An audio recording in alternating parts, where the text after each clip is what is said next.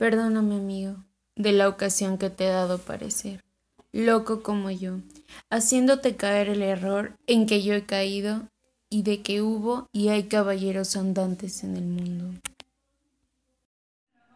Ay, respondió Sancho llorando, no se mueva vuestra merced, señor mío, sino tome mi consejo y viva muchos años, porque la mayor locura que puede hacer un hombre en esta vida es dejarse morir sin más ni más, sin que nadie le mate, ni otras manos le acaben que las de melancolía.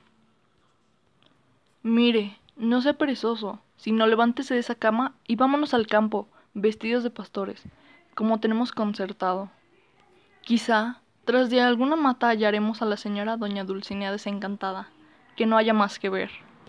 Si se muere, de pesar de verse vencido, écheme a mí la culpa, diciendo que por haber yo cinchado mal a Rocinante, le derribaron.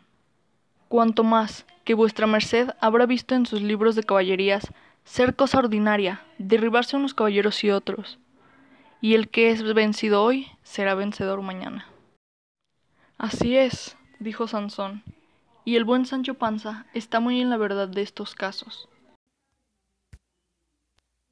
Señores, vámonos poco a poco, pues ya en los nidos de antaño no hay pájaros o gaño.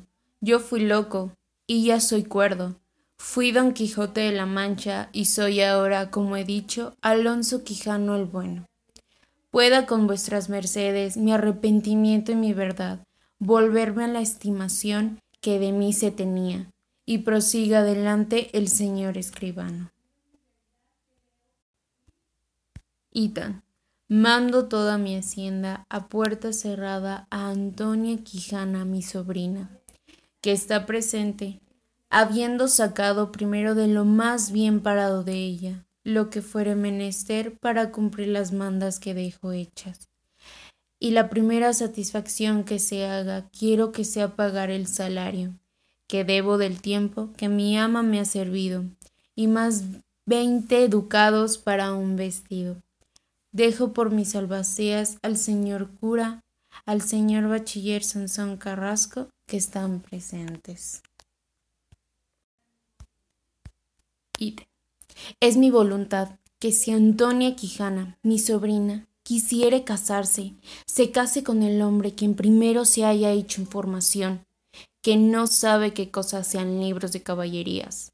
Y en caso de que se averigüe que lo sabe, y con todo eso, mi sobrina quisiere casarse con él, y se casare, pierda todo lo que le he mandado, lo cual puedan mis albaceas distribuir en obras pías a mi voluntad. Ítem.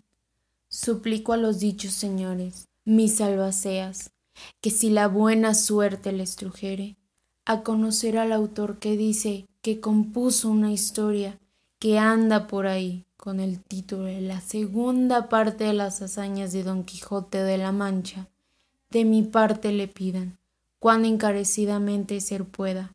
Perdone la ocasión que si yo pensarlo le di haber escrito tantos y tan grandes disparates como en ella escribe, porque parto de esta vida con escrúpulo de haber dado motivo para escribirlos.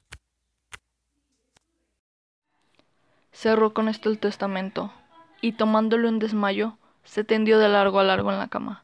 Alborotárnosle todos y acudieron a su remedio, y en tres días que vivió, después de este donde hizo el testamento, se desmayaba muy a menudo. Andaba la casa alborotada, pero, con todo, comía la sobrina, brindaba el ama y se regocijaba Sancho Panza. Que esto del heredar algo borra, o templa en el heredero, la memoria de la pena que es razón que deje el muerto.